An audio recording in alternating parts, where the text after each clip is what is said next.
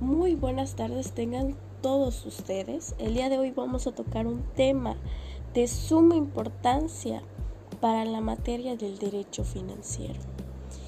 Así es, el presupuesto de egresos es un tema muy importante ya que con él estamos en sintonía todos los días.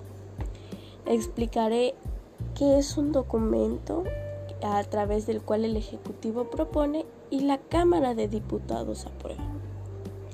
Como tal, estos tienen principios que son la universalidad, unidad, especialidad, planificación, anualidad, previsión, periodicidad, claridad, publicidad, exactitud y exclusividad.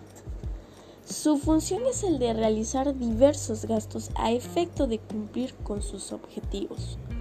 Es el producto de la recaudación de los impuestos y por tanto es dinero aportado por los gobernados.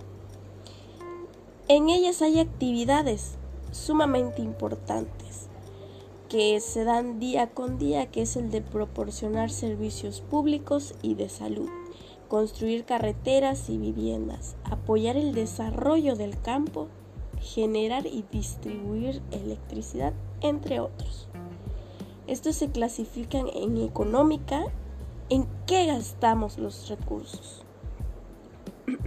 Puede ser el pago de sueldos y suministros.